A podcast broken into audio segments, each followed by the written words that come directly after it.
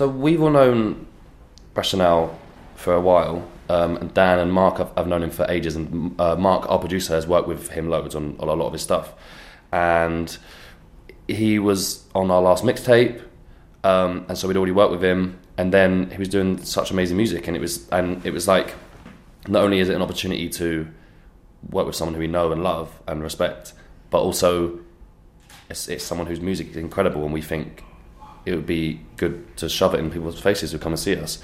And the response has been amazing for Rationale. It's been it's been really nice, and um, Rationale and his band have loved playing and gives them the opportunity to come out to Europe and go and do like. Well, at least that's what they told us. Yeah, um, and I, I guess as well, it's, it's nice.